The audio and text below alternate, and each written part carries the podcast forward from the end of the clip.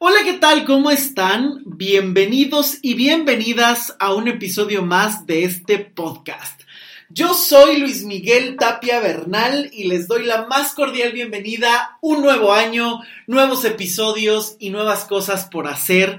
Me da muchísimo, muchísimo gusto que sigan aquí, que estén al pendiente y espero que se la hayan pasado muy bien en este cierre de año y que este inicio del 2021 sea maravilloso, extraordinario y traiga lo mejor y se atrevan a hacer lo mejor que ustedes quieran. Y el día de hoy quiero empezar justamente con un tema que creo que es muy importante para poder eh, pues enfocar las metas, transformar las cosas y hablar justamente de esos decretos para transformar tu vida. Y me acompañan, bueno, estoy feliz porque no estoy solo, porque me acompañan tres personas con las que ya saben que hay muy buen material siempre. Olga Martínez, Israel Cruz, Ricardo Castañeda. Muchas gracias por estar aquí. ¿Cómo están? Muy bien, un gusto. Muy bien, muy bien, muchas gracias. Sí, sí, Otro sí. episodio más. Me da muchísimo, muchísimo gusto que estén porque además este es un tema que me parece súper importante para poder desmenuzar todos esos elementos que a veces se tienen para decir, quiero llegar y concretar muchísimas cosas. Y creo que ahora cuando se inicia el año, siempre hay estos elementos de quiero eh, decretar, quiero hacer todos mis proyectos, quiero hacer todos estos, eh, estas metas realidad. Y muchas veces hay infinidad de frases, de decretos que están ahí presentes y que vamos a analizar para saber si realmente funcionan, si no funcionan y cuáles son los elementos para transformar tu vida realmente. Y que puede ser un tanto engañoso el título de este episodio porque vamos a analizar esas frases positivas con todo lo que se dice. Hasta el camotero nos quiso. No, no la voy a cortar, hay que se quede. Es parte de, De la tradición Es mexicana. parte de la tradición mexicana. La, la gente que está en otros países, ese sonidito que tienen es una tradición que lleva años acá en México. Que si han visto La película de Roma, ahí se ve muy bien retratado. Que eh, son personas que vienen eh, vendiendo camotes, que son estas raíces que se comen, o plátano, eh, que la hacen literal como al vapor. Y bueno, es- son muy, muy. como un dulce típico del país, ¿no? Exacto, un dulce típico que se vende acá en las calles de México y hace ese sonido porque saca el vapor eh, que se va condensando y la verdad es que son unos carritos muy interesantes por ahí. Entonces, bueno, hay dato curioso para los que están ahí. Sí, porque me dicen, corta, no, que se quede ya. Que, se, que se note como estos, estos sonidos que justo es la magia de la película de Roma, hacerte un 360 grados de hacerte sentir realmente en estos sonidos de la capital mexicana. Bueno, échensela, ahí está Netflix, por si no la han visto, que bueno, ya se me haría el colmo porque ha sonado infinidad esta película de Roma. Y bueno, justamente lo que queremos hablar el día de hoy es estas frases, estos decretos, que los podamos analizar realmente para comprender qué estamos repitiendo constantemente, saber si funcionan o no funcionan y cómo podríamos realmente transformar la vida. Así es que, decretos para transformar tu vida. Bueno, yo quiero empezar con uno que he escuchado muchísimo en memes, en estas frasecitas que uno encuentra en Pinterest, en todas las redes sociales, y es, deséalo tanto que el universo no tenga más remedio que dártelo. Es que ese es un básico, es un clásico también. es que, a ver, vamos a analizar la, la frase. Deséalo tanto que el universo no tenga más remedio que dártelo. O sea, a ver, si las cosas solo funcionaran por desear, ya infinidad tendrían la lotería, vivirían en, mansiones, tendrían las nalgas de Jennifer López, claro. o sea, bueno, De alguna u otra manera. de, algu- de alguna u otra manera ya la habrían conseguido. Entonces, desear no, solo, es, no es un punto, es solo un punto, no es el elemento que te va a transformar tu vida. Incluso eh, por eso fue tan famoso este libro del secreto, Claro. porque era solamente la idea de deséalo, deséalo, deséalo, ponlo en tu mente, Visualízalo. y llegará. Ya, no tienes que hacer nada más. Nada. Y creo que este es uno de los errores más grandes que se tienen en la vida. El deseo es un primer paso, pero no es lo que te va a llevar a concretar tus metas. Visualizar es un paso, es un elemento, pero no puede ser toda la carrera. Es un elemento importante, sí, porque te permite saber llegar o saber visualizar a dónde quieres llegar, saber visualizar de cierta manera qué elementos tienes, pero si solo deseas, esto es un tanto una imagen sumamente infantil, pedirle a los Reyes Magos y que te traigan algo y se acabó. Es- sí, y digo, yo me lo, o sea, la escucho, digo, la verdad es que es la primera vez que la escucho. Y más, que, más que una Qué frase bueno, de- es un clásico. de, de crecimiento, yo me la veo como meme, ¿no? O sea, Claro. deséalo tanto que el universo, hasta que el universo te lo dé. Y abajito veo la cara de Fox diciendo, ¿y yo por qué, no? ¿Y yo por qué? De hecho hay una, de hecho hay una carita de esta niñita tan conocida en los memes haciendo cara de perdón. O sea, yo por qué No. te tengo que dar algo. Claro, tal cual. Ajá. O sea, yo creo que es un elemento sumamente eh, absurdo creer que solo por desear algo te va a llegar. El deseo es un primer paso, pero para que realmente concretes algo en tu vida, tienes que generar a veces disciplina, constancia, elementos reales que te puedan llevar a concretar algo, pero con lo que tú haces, que no solo es desear, que no solo es decretar, que no solo es poner una visualización y dejar que el universo se encargue.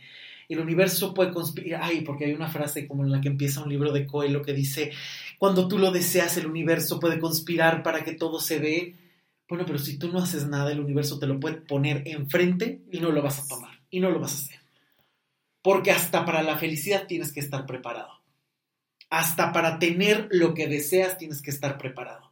Porque si uno de tus temas es sentir que no mereces, es sentir que no tienes, es vivir en la pobreza, es vivir peleado con lo, con lo que tú realmente quieres tener, hagas lo que hagas, desees lo que desees, no te va a llegar.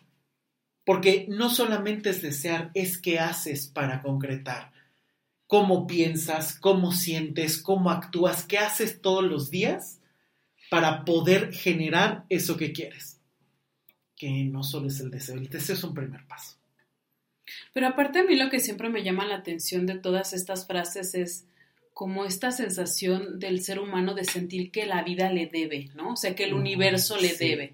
Porque siempre es de el universo te va a dar lo que tú lo que es para ti. Claro. O sea, incluso yo tengo esta frase que es el universo te va a entregar el amor que quieres, el empleo que deseas y la salud que mereces. Escribe, hecho está y así será. No, bueno. Pues yo de repente digo, pues, ¿por qué? O sea, ¿por qué el ser humano siente que siempre el universo le debe algo? Claro. Que tiene que, Claro. o sea, si sufriste o en tu perspectiva has sufrido demasiado o has sufrido Claro. más, todo te lo tiene que compensar el universo. O sea, La vida ¿Por? te va a premiar. Esta es una premisa sumamente católica. Entre más sufras, mejores recompensas tendrás. Es una completamente idea católica de telenovelas de Televisa, baratas, de películas Disney, de pensamiento completamente infantilizado. O sea, yo he sufrido tanto y entre más sufras, mejor recompensa vas a tener. Y yo aquí sí quiero hacer una excepción. Si tú vives sufriendo y si tú te vives sacrificando, prepárate para la ingratitud. Porque solamente cuando realmente estás en donde quieres y como quieres puedes construir un camino distinto. Si vives sacrificándote por otros, si vives eh, sufriendo eternamente, la vida lo único que vas a generar es más sufrimiento. Porque entonces no estás agarrando las riendas de tu vida. Si estás sufriendo, si hay algo que no te gusta, ¿qué haces para modificarlo? Solamente encomendárselo al universo, esperar que la vida te mande un buen hombre, una buena pareja, para cambiar toda la serie de decisiones que tú has tomado para estar con toda esa bola de personas que solamente has permitido que te hayan sufrido. Tú los elegiste. Deja el papel de víctima. Tú elegiste esas personas, tú les diste cabida, tú creíste que es lo que te merecías o tú decidiste estar con esa persona porque lo adorabas, porque la amabas, porque fue tu decisión. El universo no te la mandó, tú le abriste las puertas. Porque a menos que haya sido un matrimonio arreglado, como ocurre en ciertas partes del mundo, te puedes quejar. Pero si no, si tú elegiste, le abriste las puertas de tu vida, de tu alcoba a esa persona, por muy mala que haya sido, tú también tuviste una participación ahí. Sí, y ahorita que, que comentas esto de que es una idea católica, pues entonces el universo más bien es como una palabra incluyente o ante la, ante la pérdida de, de, de, de popularidad de la Iglesia Católica o para ser más incluyente, para meterles a judíos y a testigos de Jehová y a lo que quieras. Y dices, bueno, no, no es la Virgencita de Guadalupe, es el universo, ¿no? Pero- sí, claro. Es que es más Ah, grande el sí, claro. que cualquier Sí, claro, Sí, creo sí, que sí. ahora se ha desplazado. puede- vaya, puede ser Buda, puede ser Virgen, Claro. puede ser Jehová, quien quieras. Claro, hoy se ha desplazado, ya no le llamas Dios, ahora le llamas universo. Y todo conspira a tu favor. Va a conspirar a tu favor si tú también te pones a tu favor. Si haces cosas que estén a tu favor. ¿No? Y esto es muy cierto, creo que ahora se ha descentralizado el, ya no creemos en un Dios y ahora creemos en un universo, en algo que tiene mucho más valor, que es grande, que no tiene una sola, eh, un, un solo nombre, ¿no? Pero disfrazas, o sea, porque el punto sigue siendo el La mismo. lógica, la Alguien dinámica, más te lo va a dar, claro, ¿no? No Claro. depende de ti, depende de que lo desees. claro, la lógica sigue siendo la misma. Nada más le estás cambiando el nombre, que alguien te tiene que venir a dar, que alguien te tiene que, que otorgar, que alguien allá afuera sabe más que tú, es superior, alguien te viene a dar. ¿no? no hay esta parte de responsabilidad, sino es esta situación y simplemente además lo escribes, ¿no? Hecho está, hecho está, hecho, Hecho está y ya se hizo. No, bueno, ojalá. No, sería magnífico. eh. Ojalá siendo planas como la ex esposa del gobernador de Veracruz. Sí, sí merezco fortuna. sí, sí merezco fortuna, sí merezco. Te llegara, ¿no? O sea, no, pero esta frase se me hace muy interesante. Y ahí les va otra. Cuando todo parece caos, respira y confía. Es la vida acomodando todo en su lugar. Ay, sí. Esa fue clásica en mi holocausto. O sea, si estaba tormenta, llegará la calma, ¿no? O sea, Sí. y llegará mejor y, y llegará con lo que me corresponde, porque siempre en este pensamiento de algo me corresponde, Claro, y el universo, lo externo, te lo está acomodando. va a conspirar a mi favor. Claro, Sí. claro. La vida te lo está acomodando y todo te lo va a poner en su lugar. ¿Y cuánto de ese caos lo generaste tú? Esa es la pregunta que yo les lanzo. O sea, el caos en el que estás, ¿cuál ha sido tu cooperación? O el caos en el que estuviste en algún punto, ¿cuál fue tu contribución? No, pero esta frase creo que va muy ligada a esto. A ver. Paciencia. Las respuestas y soluciones siempre llegan de manera inesperada. O sea, no tienes que hacer nada, No. estás en el caos, solamente tienes que guardar paciencia. Solo respira y te llegará la respuesta. O Y sea- La solución y el premio y todo. lo que siempre hemos dicho, pepenadores emocionales. O sea, viven pepenando que el universo te dé una respuesta en lugar de generarla. Que esa respuesta que no tienes, ¿qué has hecho para obtenerla? Darte de golpes con la misma dinámica, seguir en la misma situación, simplemente parar y esperar, es parte de un trabajo. Bajar un poco el ritmo, tener paciencia es parte de un trabajo, no es la solución a un tema. El que vivas en una situación caótica, dolorosa o incómoda, el simple hecho de que digas voy a esperar, voy a respirar, lo único que estás haciendo es aguantar y seguir en lo mismo. No vas a obtener ninguna transformación ahí. Y es que, o sea, ahorita lo estamos diciendo como broma o como algo que no se debe hacer, pero puede ser demasiado grave, ¿no? O sea, ahorita Claro. que lo comentas Claro. de que la vida es un caos y espérate a que se calme, mm, invariablemente lo que viene a la mente es eh, de la generación de, de los boomers, que muchos de ellos, o sea, ya estamos hablando de, estoy hablando de, de nuestros padres, de nuestros abuelitos, según corresponda, están enfermos y no van al doctor. Por ejemplo, claro, ¿no? claro. Es que, o, o no, yo no me quiero hacer análisis porque no me quiero enterar. claro. Ahorita Ay, se me quita. Yo no, yo no me opero porque me da miedo el quirófano, Claro, ¿no? claro. Y entonces es tu, tu, tu cuerpo es un desmadre, Tu cuerpo es un caos y esperas a que se arregle Sí. por obra y gracia del universo, Claro, claro. ¿no? Y entonces ahí ya pierde el dejo de sonrisa Me encanta. porque es tu vida la que estás jugando, ¿no? Es tu vida la que estás apostando ahí. Y eso es súper común, digo, bueno, por lo menos en las personas que yo conozco mayores, es sumamente común y es un problema grave. Me encanta este ejemplo por dos razones. Porque realmente nos habla de algo práctico, ¿no? ¿Cuántas veces esperar puede empeorar un problema en estas situaciones? ¿Cuántas veces? Y pasémoslo a otras situaciones, por ejemplo, eventos de violencia.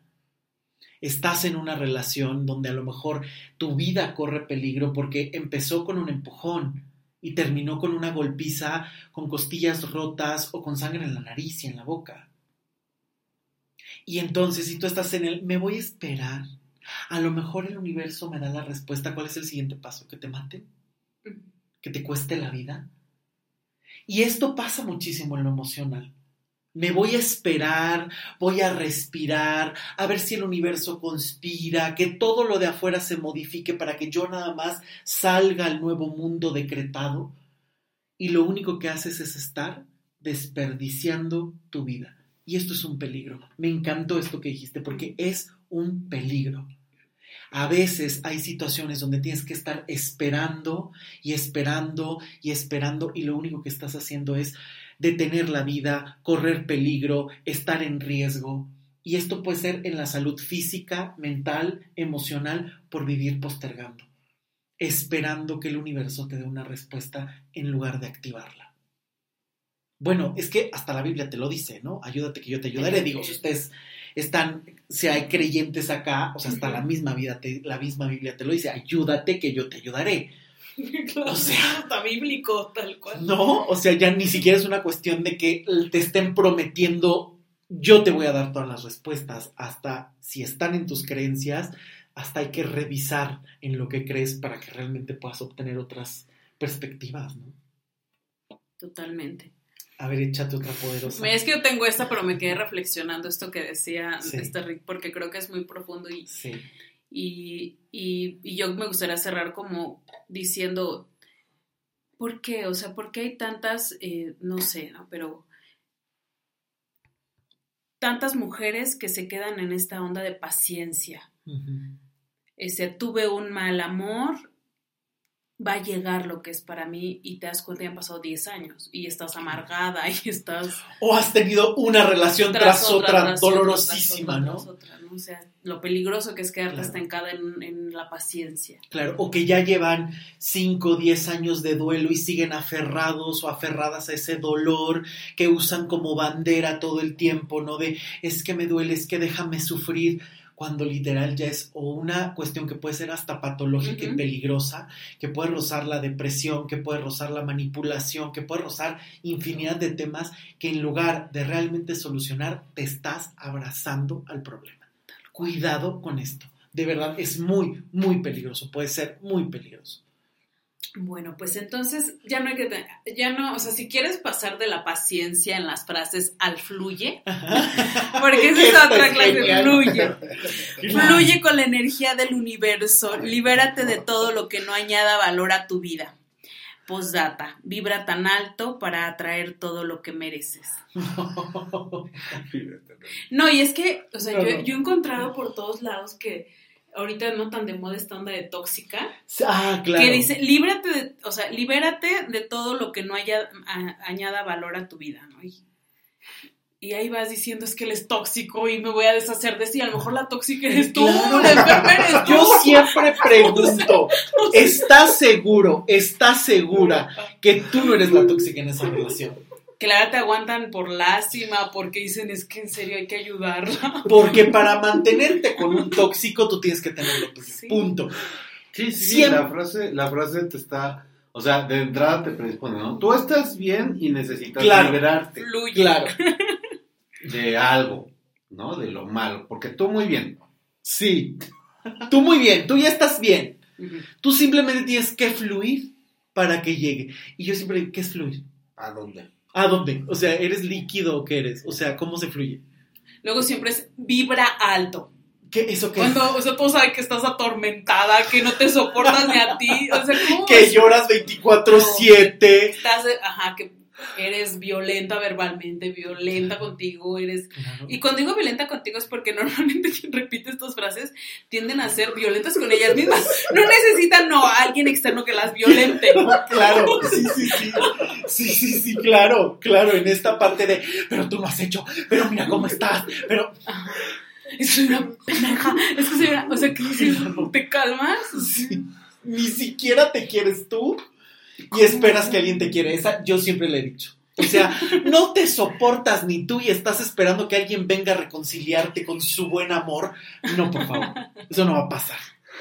O sea, no va a pasar, de verdad. Es que yo sí también, esto de fluye, ¿cómo te dejas ir? ¿no? O sea, es como dejarte ¿Y ir. qué significa fluir? O sea, las personas, imagínate, llegas con una confusión y alguien te dice esta frase, ¿qué entiendes por vibrar alto? ¿Qué es vibrar alto?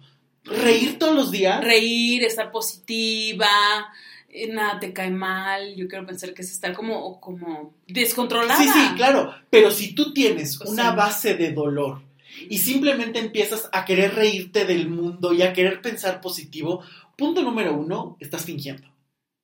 Punto número dos, no has modificado la raíz, la base emocional. Y quien no modifica la sensación, quien no modifica la emoción, podrás haber transformado todos tus pensamientos, vas a seguir cayendo en lo mismo. Es que te vas, o sea, te vas al episodio este que tanto, que tanto recomiendas, que es buenísimo, el de Black Mirror, de los likes. O sea, vibra alto es eso, sé feliz, muéstrate bonito en Facebook, muestra tu felicidad, tu carita toda photoshopeada. Claro. ¿no? Difuminadita de fotos. photoshopeada con che.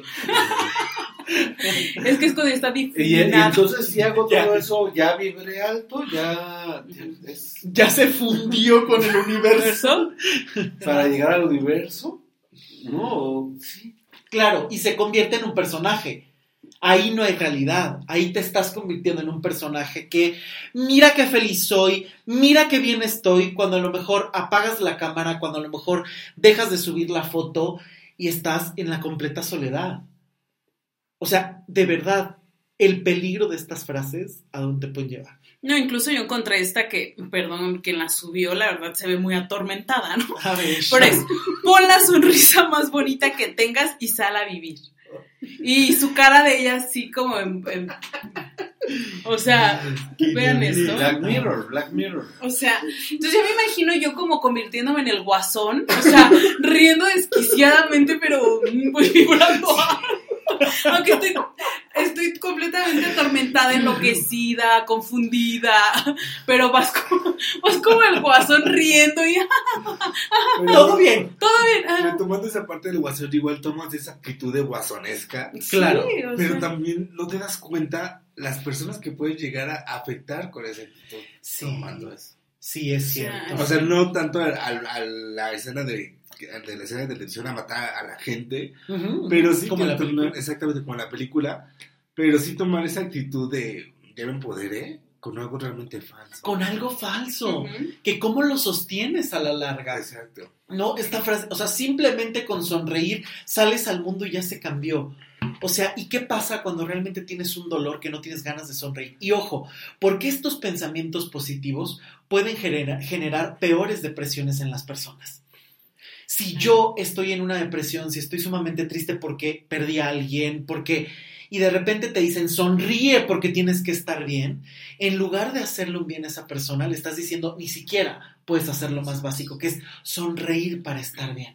O sea, fíjense el peligro de estas frases que todo mundo repite y comparte sin siquiera reflexionar, sin siquiera comprender, o que incluso se ponen como pie de, de foto de estas imágenes enseñando la boobie, enseñando no sé qué en pose súper sexy, pero con frase intelectual motivadora que dices, oye, siquiera la pensaste antes de subirla. Es que no podemos olvidar que esta es otra frase. Ajá. Si te enfocas en la herida, vas a continuar sufriendo. No. Si te enfocas en la lección, vas a continuar creciendo. No es cierto. Entonces- Esa es una evasión. Totalmente. Porque uno aprende hasta que solucionas y superas Entiendes lo emocional, hasta que comprendes qué fue lo que pasó. O sea, el enfocarte en la herida, sí, ok, no vas a estar sufriendo todo el tiempo, pero para desinfectar la herida tienes que rozar la herida. Y esto lo podemos ver hasta biológicamente. O sea, tú llegas con una cortada a un hospital que ya está llena de pus y te van a tener que tocar y te van a tener que limpiar y te van a tener que drenar y aquello va a doler un montón y después vas a tener que tener semanas de antibióticos para que eso no se vuelva a hacer hasta que en algún momento cicatrice y deje de doler. Emocionalmente más o menos es igual, o sea, estás dentro de una herida, te duele por completo, pero no te vas a enfocar en una lección porque no lo tienes solucionado. La lección es parte de la solución, es un resultado. Y justamente esta es una de las vías más caóticas, más eh, complejas, que más problemas puede generar el dejo de ver el dolor para enfocarme en la solución. Y lo hemos visto en infinidad de cursos y demás que empiezan en el, él fue mi maestro, él me enseñó, él me vino a mostrar algo de lo que yo soy, él me vino a dar aprendizajes. El aprendizaje se obtiene cuando ya no te duele, antes no. Cuando alguien llega y te dice, no llores, esto es un aprendizaje, y tú estás en el dolor, es para mentarle a la madre. Es que- O sea, en ese momento que estás Sí, sí. súper triste, súper enojado, y llega alguien y te dice, no llores, esto es un aprendizaje de la vida. es tu maestro, porque aparte, Es en serio. o sea, yo entiendo que esta, estas formas eh, que mencionaba Rick en un principio de que hemos brincado del cristianismo a todas las, las filosofías de vida que se tienen, que es otro, eh, eh, y que al día de hoy ya todo el mundo cree que es cabalista y que todo el mundo siente que es budista y hay una revoltura Sí. de ideas que no sabes ni a cuál pertenece. Sí, que, que se hizo muy famosa esta onda de la cábala donde dicen que es tu maestro, ¿no? O sea, él es tu maestro, él es tu maestro. Pero yo creo que no hemos entendido que ese es- ellos llevan una concepción de vida judía muy diferente a la de y que llevan años. años y la comprenden y la han estudiado porque nacieron en ella y que de repente tú llegas y dices, así voy a tomar esa concepción de él es mi maestro. En cuanto yo lo reconozca, ya en la siguiente etapa no se me va a repetir porque ya entendí que es mi maestro. Claro, claro. Y ya, o sea, es mágico, o sea, nada más reconozco que hice mal, quién sabe, porque aparte todo es sobre tu juicio, y si tu Sí. juicio está mal, tortura segura, y ni vas a entender la lección, ni vas a entender el maestro, ni Claro. nada. Sea, y termina repitiendo y repitiendo y repitiendo, y vas creyendo que vas teniendo maestro, uno maestro, dos maestro, tres, y ya está con folio los maestros. Claro, porque ya no hayas ni cómo meterlos. Y que sigues creyendo que todo es un aprendizaje sin realmente aprender. Sí. Que esto es lo preocupante. El maestro, sí, toda situación que se te presenta en tu vida, toda, te puede generar un aprendizaje. Pero generas aprendizaje cuando superas la situación, cuando comprendes mental y emocionalmente lo que ocurrió. Mm. Si tú sigues reaccionando a una persona, si sigue habiendo dolor en ti, si sigue habiendo enojo en ti, sigues atado, punto. Por más que estés trabajando el desapego, diciéndole que es tu maestro y mandándole bendiciones y pensamientos bonitos y buenas vibras porque te mostró algo bonito, no es cierto. Te mostró tu ego, la parte. Ah, porque otra cosa, Claro. ya dejemos en paz al ego. O sea, ya para Ya todo, paren. es tu ego el que habla. Ya es tu paren. ego. Eso es muy noventas, ya paren. El ego O y el ego y el ego. y Oye, el no, ego pero antes del ego, o sea, es que están hablando de montón de gente que, según entiendo, digo porque no, no, no conozco, tra- trabajan esto con algún ser astral de luz, Sí, claro, morada y shalala. También. Pero hay también un montón de gente que ni siquiera está en eso, ¿no? O sea, que ni siquiera está en eso y que esa parte de la frase previa te lo contestan con una negación, ¿no? O sea, ¿sabes que esto me dolió? Ya X. Sí. Ya X, ya X. Superalo, ya. Ya. Déjalo ya. atrás. ¡Pum! Mágicamente. Sigue, ¿no? Y entonces es lo que estás diciendo, o sea que justamente no estás cauterizando la herida, Claro. la estás negando, dices ya X y Sí. lo que sigue, Claro. pero pues, la herida se va a quedar ahí Claro. por muchas X que le pongas. Y llegará alguien más que puede dar otra vez en la herida y ya no tienes una, tienes dos. No, incluso yo lo hablé en el programa de, cuando cuento mi historia de que yo estaba, eh, si me voy a esta frase, porque claro que yo creía que él había sido mi maestro y lo mencioné, donde yo había aprendido la lección que yo lo había hecho mal y que yo al, al, hacerlo mal, él fue mi maestro para ver todos los errores e inconvenientes y todo lo malo que había en Olga, ¿no? Entonces, si nos vamos en ese camino de los maestros, este, es culpa sobre culpa sobre culpa. Claro, o sea, claro. realmente yo lo estaba viendo como un maestro y recuerdo mucho que alguien me dijo, ya, ya viste el maestro que fue, si tú no lo sueltas ahorita, ese tema, se te va a repetir y no va a llegar lo que es para ti. Yo no entendía ni lo que era para mí, yo estaba llena de culpa. Entonces claro. generan una distorsión, tú misma te generas y te alimentas más el problema lejos de solucionar y poner un orden. Porque una persona se vuelve maestro cuando tú resignificaste y superaste la etapa, no antes, punto. Dejemos estas frases porque acabas de tocar un tema que me parece fundamental. ¿Cuánta culpa te puede generar este tipo de frases?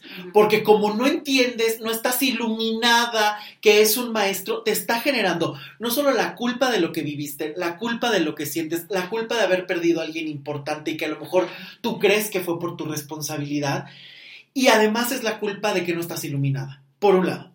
Y por el otro lado, además, es quitar la responsabilidad de la relación. En una relación, todas las personas que estén involucradas tienen responsabilidad. Punto. Si es de dos, la per una persona cooperó, a lo mejor con más o menos, pero todos cooperamos. Y este es un punto muy importante. ¿Por qué? Porque en toda dinámica no existe la inocencia. Y al ser humano le encanta sentirse inocente. Es que el otro me hizo.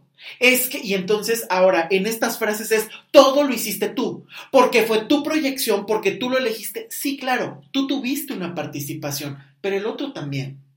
El otro también decidió ser infiel, el otro también decidió irse con alguien y no ser claro, el otro también decidió decir frases groseras o hirientes, el otro también se quedó a hacerte la vida imposible hasta el último momento. Eso también es responsabilidad del otro. Sí, ok, te dirán, sí, tú lo permitiste. Sí, claro, pero es una corresponsabilidad. Los dos están involucrados. Aquí no se puede jugar a uno hizo y el otro no, porque ese papel de inocente no existe en ninguna dinámica. Elegida no existe. Y esto hay que tener mucho cuidado porque gran parte de estas frases justo lo que están haciendo es o culparte de todo o hacerte inocente donde tú no tienes ni responsabilidad ni cabida de elección, sino que simplemente mágicamente se van a transformar las cosas o el otro se puede transformar solo con desearlo. Y esto no va a ocurrir. Dejemos ya estos pensamientos porque de verdad es muy peligroso esto que estamos manejando. De verdad. Totalmente. Sea, yo la verdad creo que estas frases a mí me hubieran llevado en serio a la locura o al, al suicidio. Sí, Porque aparte claro. muchas de ellas son como, como entre que te tiene que llegar, entonces es indefinido cuándo, pues tienes que portarte bien y estar en paz para que entiendas la lección y empezar a vibrar bonitos. Es una autoexigencia que ni Eso siquiera es. terminas de comprender. Eso es. No, es que justamente es como si no hubiera espacio para aquello que duele o para aquello que incomoda. O sea, es, terminaste algo, terminó el trabajo, eh, te dolió algo, ya, levántate, piensa positivo y muestra tu cara más feliz al mundo y de inmediato ya terminaste con uno, bloqueas todos los amigos y tienes que subir la foto con la nueva pareja o con tu reinvención propia para hacer notar que ya te levantaste. Y ahí nunca va a surgir el aprendizaje porque el aprendizaje se construye con paciencia y lo primero que hay que hacer es saber destilar las emociones. Y ojo con la palabra que estoy usando. No estoy diciendo regodearte eternamente en estar sufriendo o en estar enojando, enojado. Es saber manejar, gestionar, destilar, sacar, manejar tus propias emociones. Si tú sabes manejar tus emociones, es mucho más fácil comprender entender mentalmente por qué ocurrieron las cosas, pero tiene que ser un trabajo en conjunto. Si el ser humano, y esto me lo han oído decir infinidad de veces y no me cansaré porque es una ley que el ser humano se tiene que meter en la cabeza, si no eres capaz de modificar la forma de pensar, la forma de sentir y la forma de actuar, no hay cambio posible. Podrás estar pensando positivo y diciendo yo merezco, yo merezco, yo merezco, pero si emocionalmente sigues creyendo que tú no vales, porque lo que te dijo tu papá, por la relación que vienes, porque traes cargando infinidad de dolores y además actúas de otra manera, lamento decirte que así decretes 24/7 y llenes cuadernos y cuadernos de sí merezco, no va a haber un cambio porque tienes que cambiar y ser congruente entre lo que piensas, entre lo que sientes, cómo actúas, qué haces para realmente generar un cambio y sostener el cambio. Y es que yo creo que tenemos que entender que es un camino, ¿no? Porque eso es, muchas veces. Eso es. Porque yo, yo antes creía que era como sí mágico. O sea, que tú decías, ya identifiqué, ya fui a terapia, ya me reconozco y sales brincando bien contenta, bien en paz. Y ya, o sea, va a llegar como todo en orden y perfecto y como en las películas. Sí. Pero realmente me di cuenta que no. O sea, que tú tienes que ir viendo cómo te vuelves a vincular, con quién te vuelves a vincular. Y es donde entra el ver todas tus dinámicas con tus amigos, te das cuenta que lo repites en la pareja, cómo te vinculas con tu familia. O sea, es un camino en el que se tiene que tener realmente un compromiso contigo y, y, muchas veces puedes estar en estas frases y decir yo ya sané, yo ya sané y reírte y todo, pero cuando se te presenta la oportunidad de que te quieres volver a vincular con alguien más, ahí es donde empieza realmente el cómo lo volviste a elegir, cómo volviste a interactuar, desde dónde te estás relacionando. Y es un proceso que creo que nadie quiere llevar, ¿no? O sea, es donde tú le pones la deuda al universo, de tú me lo tienes que dar, como decías en otro programa, ¿no? Como los niños, a mis necesidades, a mis condiciones, en la cantidad que yo quiero y como yo lo quiera. Y si no es así, me estás fallando. Me estás fallando. No he entendido la lección. Claro. Mal maestro. Claro. sí, esto es bien peligroso. O sea, porque de verdad me, encanta como lo dices, es que este es un camino. Y creo que cuando estamos viviendo solo en el presente, no nos da tiempo de también ir aceptando que esto es una evolución constante. Aprender que todos hemos aprendido, aprendiste a caminar, aprendiste a comer, aprendiste a hablar, aprendiste otro idioma, da igual, no lo aprendiste de la noche a la mañana, no fuiste a una sesión y te reprogramaron el cerebro con los ángeles o con no sé cuántos seres de luz. Eso no ocurrió así. Digo, si fuera así seríamos computadoras y estaría rapidísimo, ¿no? Ah, quiero aprender chino, déjame, meto el chip del chino y ya empiezo a hablar, pero lo que tú quieras. No, todos los procesos de cómo has aprendido, de cómo te has construido, requirieron tiempo. Unos más, otros menos, algunos se te dificultaron, otros no, algunos fueron por gusto, otros no, pero todo llevó un tiempo. No te paraste sobre las dos piernas y empezaste a caminar como si nada. No eh, escuchaste el idioma de tus papás y de inmediato empezaste a hablar eh, todas las palabras y conocer todas las palabras. Inclusive hoy, Pueden, eh, puedes escuchar una palabra en tu idioma y no saber qué significa. Y vas y, e investigas, pero te das el tiempo o preguntas qué está ocurriendo, pero te das el tiempo. Todo aprendizaje, toda solución requiere su tiempo. Ojo, tampoco significa que si viviste una relación de 10 años destructiva tengas que echarte 10 años para solucionar, porque tampoco es cierto. Si tú estás y llevas un buen trabajo personal, vas a ir adquiriendo respuestas, pero tampoco esperes que sean mágicas. Porque muchas de las situaciones en las que estás son resultado de otros patrones, de otras situaciones muchísimo más profundas la forma en la que te relacionas con el dinero, la forma en la que te relacionas con las parejas, la forma en la que te relacionas con tus jefes en el trabajo, tiene que ver con toda una serie de patrones que has ido aprendiendo a lo largo de toda tu vida. Y que modificar implica detectar, implica saber salir, implica saber resolver e implica generar nuevos aprendizajes. Y eso requiere tiempo, paciencia y constancia, sí o sí. Y cada proceso es distinto. Esto me parece que es algo muy importante porque no podemos comparar el proceso de una persona con el otro. Es que ella salió en dos años, pues sí, a lo mejor tú sales en menos, porque tienes otra dinámica que hacer, o a lo mejor tú requieres más, porque tienes que hacer otra dinámica. Hay que respetar el proceso de cada uno a través de respetar lo que sientes, pero de ir avanzando, de ir reconociendo cambios y no nada más estar esperando la palmada en la espalda, la palabra bonita, el que te pongan la estrellita en la frente. Porque a veces hay que rozar cosas incómodas para poderlas enfrentar, para perderles el miedo, para exorcizar los fantasmas y realmente estar en paz y en tu lugar. Y eso siempre, siempre va a ser un proceso y requiere invertirle tiempo, disciplina, dinero para poder llegar a una solución. Y justamente creo que aquí es donde empiezan estas trampas de estar esperando la frase mágica, el decreto que me sane. ¿Cuántas de estas frases que compartes en tu Facebook, en tus redes sociales, más tardas en compartirla que ya se te olvidó? Porque solo es una frase bonita que se queda en la frase bonita y que no hace mella. Y que a lo mejor tienes que estar revisando una y mil veces para tratar de adueñarte de ella, porque en realidad no está funcionando. Porque es una frase, no es el motor de cambio que estás esperando. O sea, yo creo que si, si lo ves como tal, como una frase, pues está bien, pero déjalo ahí. Claro. O sea, hay un montón de frases bonitas, un montón de frases literarias que pues, están muy padres, ¿no? Y algunas hasta te las aprendes, ¿no? Ahorita me acuerdo de Jodorowsky, ¿no? Que dice, eh, cualquier camino es el más largo si van los pies y el corazón no va. Está muy bonita, Claro. me encanta, muy poética, pero, pero ahí lo dejas, ¿no? Claro. O, o no sé, Blaise Pascal, ¿no? El corazón entiende de razones que la razón no entiende. Sí. Eh, este, Sí. o algo así, palabras unas, palabras unas. Y, pero déjalas, ¿no? O sea, no, no las conviertas en un dogma de fe.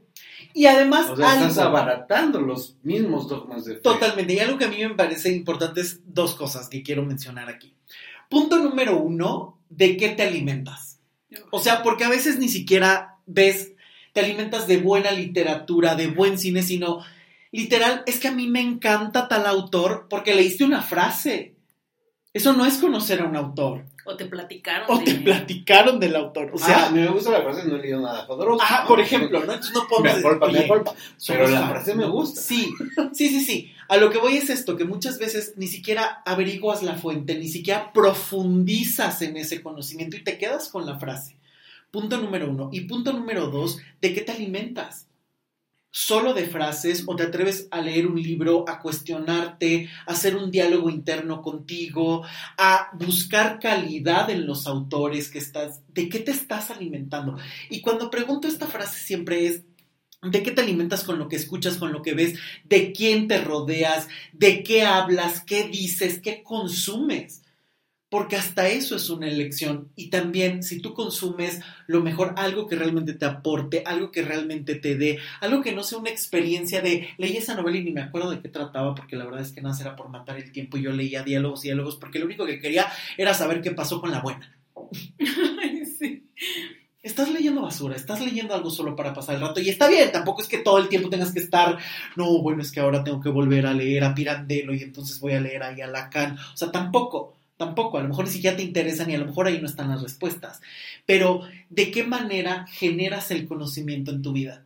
¿Lo generas solamente con frases? ¿Lo generas solamente con una cita que ni siquiera sabes si es del autor correcto o profundizas? Esto es algo que me gustaría que la gente se quedara. Échale. Tengo tantas cosas, pero no sé por dónde empezar. Pero todo lo que han este, atribuido realmente me lleva como a la conclusión de que también es cuestión de posicionamiento, ¿no? Es, por ejemplo, si Olga viene conmigo y me dice, oye, Israel, me divorcié. Oye, yo también me divorcié, pero mírame cómo me veo, cómo que estoy acá. Oye, Ricardo, oye, necesito iluminarme. Pues yo también me costó iluminarme y mírame ahora, ¿no? O sea, es como pasar esa brecha, llegar al otro lado sin llegar a ese proceso, ¿no? Y es como si estuviese aprendizaje, yo creo que cuando uno lo tiene, ya no lo toma como estandarte, o ese alarde de sentimientos, Eso ese es. alarde de, ah, yo también lo pasé, pero mírame, ¿no? O sea, y es por eso como que Claro. llegas a ese punto rápido sin tener ese proceso, y ese aprendizaje, porque es precisamente ese proceso, ¿no? Y es que aquí tocaste un tema que también me parece fundamental. ¿Cuántas veces no agarran este sufrimiento para hacer mercancía de él? Miren qué bueno soy, ahora me dedico a dar pláticas para contar cómo salí de una relación que ni siquiera he salido de ella, pero yo ahora ya sé qué es las cuestiones de comunicación y ahora ya sé cómo se, se trabaja con un narcisista porque yo viví con uno, entonces ya lo sé detectar y ahora te voy a dar la solución, compra mi libro, compra mi curso en 700 dólares, porque además yo he aprendido un montón y entonces es una situación que dices, oye, eso ya es lucrar con algo que ni siquiera es un conocimiento, es una simple experiencia. Y es interesante, Exacto. sí, las experiencias son interesantes, pero cuando estás lucrando con esto, cuando simplemente se convierte en una bandera de yo sufrí, no de yo he aprendido, ojo, Exacto, esta es la diferencia que estamos es haciendo, no significa que algo que te haya ocurrido no lo puedas compartir, pero estás compartiendo el aprendizaje. No estás compartiendo solo el yo sufrí y te vendo el sufrimiento. Y esto pasa muchísimo en muchísimos cursos, en muchísimas frases donde simplemente se está negociando o hablando desde el sufrimiento y no desde el aprendizaje, no desde la comprensión, no desde la profundidad de las cosas, sino simplemente desde un personaje, desde un yo lo viví, yo lo superé y se acabó el tema pero a saber si está superado, ¿no? Porque muchas veces, como bien dices, es solo un maquillaje que se ve en las redes sociales. Hay un caso, bueno, ojalá no mencione nombres, pero sí me pasó una vez cuando eh, yo terminé mi relación Ujú. y un amigo me dice, es que voy a pasar lo mismo que te estaba pasando lo mismo que yo. Ujú. Y me dijo así con esas palabras, y yo no me quiero ver como te estoy viendo a ti. Wow. O sea, porque sé que estás sufriendo y Wow. vas a...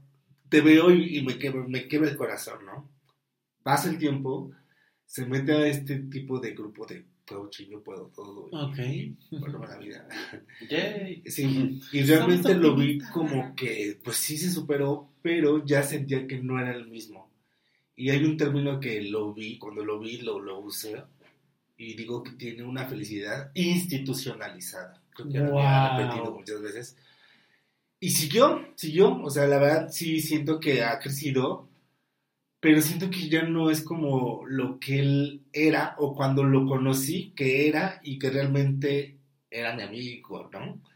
Era una cosa muy distinta, ¿no? De hecho, ahí como que nos separamos, hubo un distanciamiento, pero realmente es un proceso que yo también siento que en un momento no me, no me ha funcionado y no me funcionó porque también Sí. caí en eso. Del coaching. Cuidado. Exactamente. Sí. Y cada quien tiene su proceso, ¿no? Pero esa brecha me estremeció cuando dice, yo no me quiero ver como tú te estás viendo o yo no quiero pasar por lo que tú estás pasando. Es Wow. diferente, ¿no? O sea, es como saltar ese puente, Sí. bueno, ese, ese vacío, Sí. cuando, cuando todo el mundo sabe cómo pasarlo. Dime cómo lo evito, porque aunque voy hacia lo mismo, yo no quiero sufrir. Exacto. Y entonces me vado. Pero me encanta este término de felicidad institucionalizada porque es muy cierto. Ahora, no estamos haciendo un juicio, no estamos diciendo se ve, no se ve, no. Pero yo creo que cuando escuchas a, la- a las personas, realmente en las palabras se nota muchas veces la congruencia. ¿no? Cómo habla, qué dice, cómo lo dice, de, qué, de quién se rodea, cómo mira. Y muchas veces esta felicidad institucionalizada se refiere a esto. Tengo que ser feliz y mira, estoy pensando positivo siempre. A ver, señoras y señores, la tristeza, el miedo y el enojo son humanos y no los podemos evitar y no los podemos hacer a un lado toda la vida tienes que aprender a gestionarlo y cómo, porque muchas veces este pensamiento positivo es muy peligroso porque no te permite, no te permite desarrollar herramientas para saber quién eres y para saber que hay periodos donde a lo mejor hay situaciones que no van a ser sencillas y que tienes todo para desarrollarlas y transformarlas. Y tiene su, su proceso. Claro, y necesitan un proceso. No podemos ser felices 24/7 porque hay situaciones que tienes que aprender a gestionar, que tienes que aprender a manejar y que si tú mismo evades el enojo, el dolor o la tristeza, yo siempre lo he dicho, tarde o temprano te van a explotar en las manos y te van a salir, pero hasta con intereses. Duelo que no vives, duelo que va a salir en cualquier momento y con intereses. Porque todo el tiempo que postergas ese dolor, ese enojo o esa tristeza, todo ese tiempo te está cobrando intereses. Y el día que te salga te va a asustar tremendamente porque ya no es una cosa chiquita, ya se convirtió en algo inmenso que literal vives huyendo de ti. Y esto es muy peligroso, muy peligroso. No, incluso por decir también hay muy- es muy común encontrar como esta de cómo liberar emociones. Ay, échale. y te dan como los puntos. Llorar, escribir, cocinar, hacer deporte, conectar con la naturaleza. Y ahí las ves abrazando árboles, ¿no? Ah, claro. sí. Es que he visto muy común en los Facebook que están abrazando el árbol, suben como la Sí, montaña. sí, ojos cerrados. Ojos cerrados. Ah, porque ahí viene esa. Meditar, Claro. escuchar música, bailar y cantar. Ya, sanada. Sanada. O sea, No, en serio, o sea, este es cómo claro. liberar emociones, sanada. claro. O sea, a ver. Y este es un punto, ¿no? Muchísimas veces sí, la escritura puede ser maravillosa, pero si tú sigues en el problema, lo único que estás haciendo es escribir, vomitar y regresar a lo mismo. O sea, literal, estás pasando, llenando la botella de agua para tirarla en otro lugar y volverla a llenar. Ahí no hay cambio. Y todas estas eh, ideas que das, claro, pueden ser importantes, te pueden orear, sí, pero es un distractor. ¿Estás triste? ¿Escuchas música? ¿Te sientes mejor? Sí, pero ya atacaste la raíz de la tristeza. Ya sabes gestionar la tristeza, ya sabes cómo cauterizar, detener eso que te duele para que ya no sea una piedra en el zapato. ¿O vas a seguir huyendo, bailando y poniendo tus reggaetones para subir el ánimo? O, vas a cocinar y vas a dedicar a comer y comer y comer para llenarte y después, oh, ¿por qué subí tanto? Bueno, o sea, es que de verdad ese me hace muy significativo porque además estos son eh, elementos que se están compartiendo en redes sociales y que todo el mundo dice simplemente ya, o sea, estás triste, nada más cierra los ojos y medita. Es maravilloso meditar. Cuando lo sabes hacer. Cuando lo sabes hacer, pero la meditación no te puede suplantar un trabajo personal. Entró de moda, no se puede decir la moda total de medita. Nadie sabe cómo, todos cierran Claro. los ojos, respiran. Ah, porque hay una meditación de un minuto en YouTube, recuerdo que me la... Ay, sí, sí, sí. y todos Sí. hacen eso, sí, voy a meditar. No pienses en nada y respira. Meditar no es eso. O sea, ni siquiera se sabe qué es meditar y se utiliza como una herramienta de evasión, no de solución. Y dejemos de mezclar, porque además esto es súper común. Esta onda del mindfulness y esta onda de mezclo, meditación con respiración y ángeles, eso no es terapia. Terapia implica asumir tu responsabilidad, solucionar tus cosas y realmente llegar a una solución realmente sentirte pleno contigo, tranquilo contigo, y ese es un trabajo. Cuando estás esperando que las cosas salgan por sí solas, puede ser peligroso porque terminas siendo esclavo de las situaciones, no dueño, no líder de tu propia vida.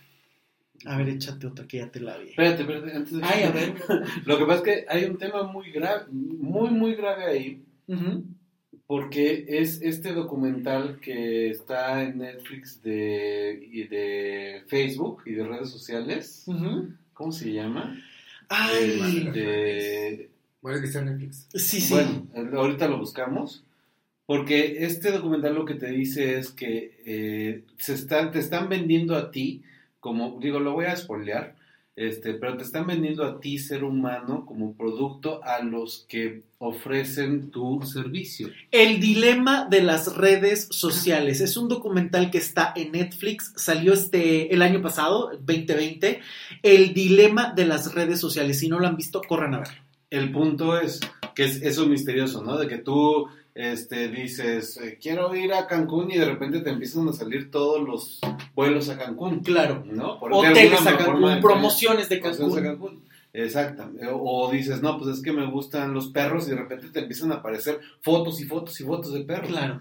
Entonces, si tú le empiezas a dar likes a estas frases o a estos, eh, pues a esta consultoría barata de la que está platicando Olga, eh, lo único que estás provocando, eh, por un efecto real que está en el, en el documental, véanlo, lo único que estás provocando es que te vas a llenar de más y de más y de más mierda. Claro, Bueno, es que claro, porque cada vez vas a tener más y más frases de lo mismo. Qué peligro, sí. No, incluso eh, platicaba yo algún día con, con Luis de alguien que conozco muy cercano que renunció hasta el trabajo Sí, este caso es... porque se apoyó, o sea, su respaldo fue eh, estas frases y exactamente estos Mensajes del universo. mensajes del... Él lo tomó como mensajes angelicales y del universo porque exactamente en todo este bombardeo en las redes de señales, este, te dice, ¿no? O sea, siempre la premisa es, cuando lanzas la pregunta al universo, este, él te lo va a responder.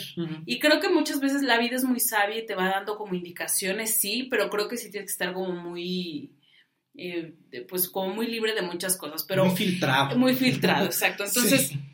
eh, él, él, él estaba en un punto de su vida en donde era una consecuencia de sus malas decisiones, porque estaba en un punto de caos por decisiones terribles que había tomado.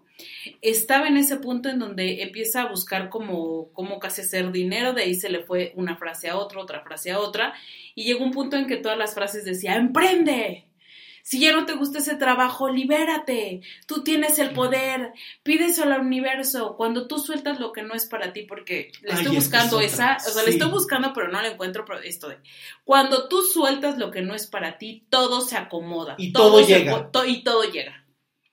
Y entonces. Él lo suelta y pregúntenme hoy cómo vive.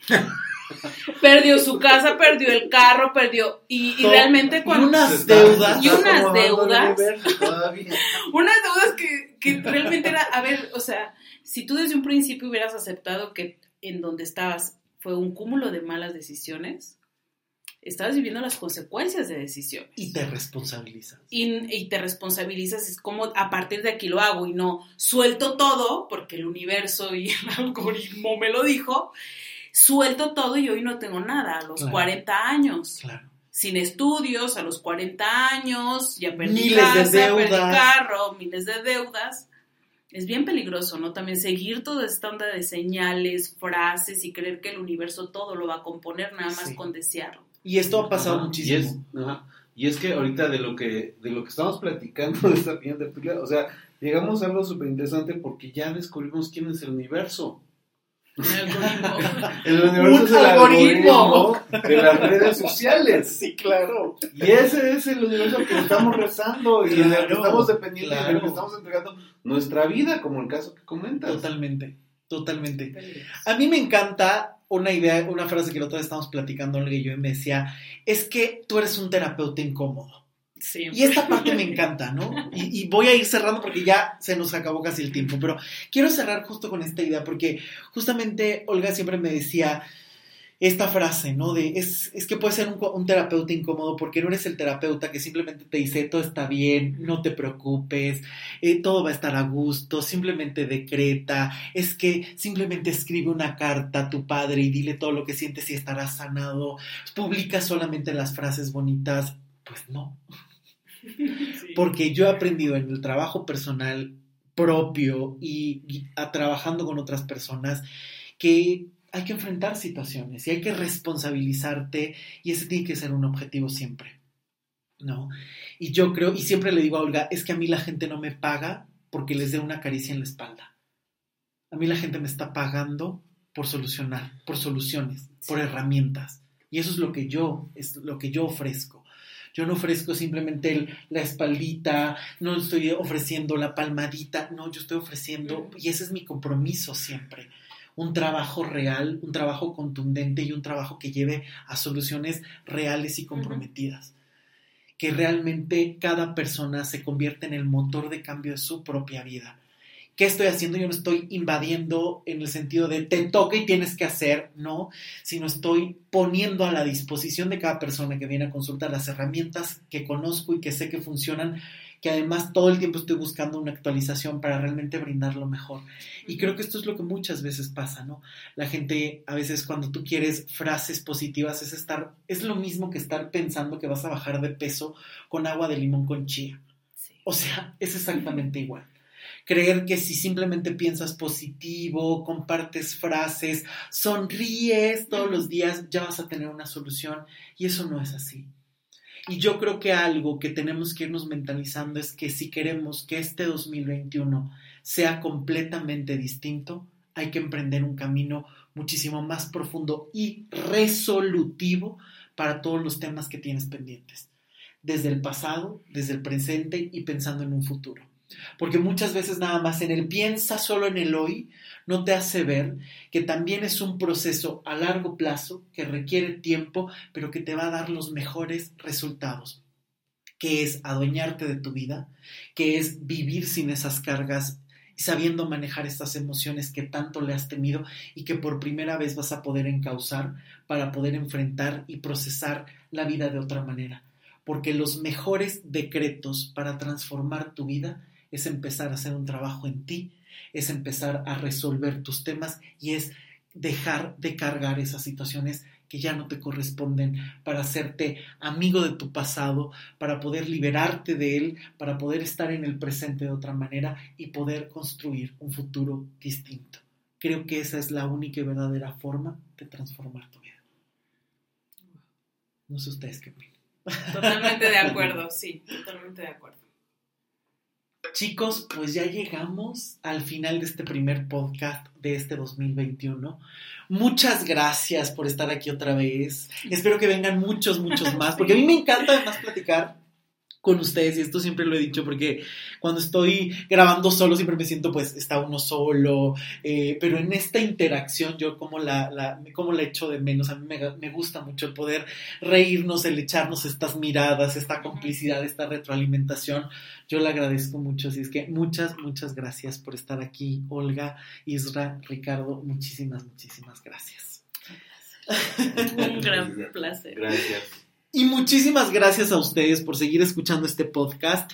Les deseo que este año sea maravilloso y que se atrevan a transformar su vida realmente trabajando profundamente y encontrando soluciones reales y contundentes. Yo soy Luis Miguel Tapia Bernal. Nos escuchamos todos los jueves en este podcast. Recuerda seguirlo y lo puedes encontrar en mi página web luismigueltapiavernal.com, por supuesto en Spotify y en Apple Podcast. Ahí vas a encontrar todos los episodios sigue eh, estos, eh, en todas estas plataformas, dale seguir para que te puedan llegar todas las actualizaciones. Y si no has escuchado todos los episodios, date una vuelta porque seguro vas a encontrar algo que te puede interesar. Y ya sabes que puedes proponer algunos temas a través de mis redes sociales. Siempre me encuentras como Luis Miguel Tapia Bernal. Vamos a transformar la vida y eso se hace con el trabajo de uno mismo. Espero que estés muy bien, nos escuchamos la próxima semana. Hasta pronto, chao.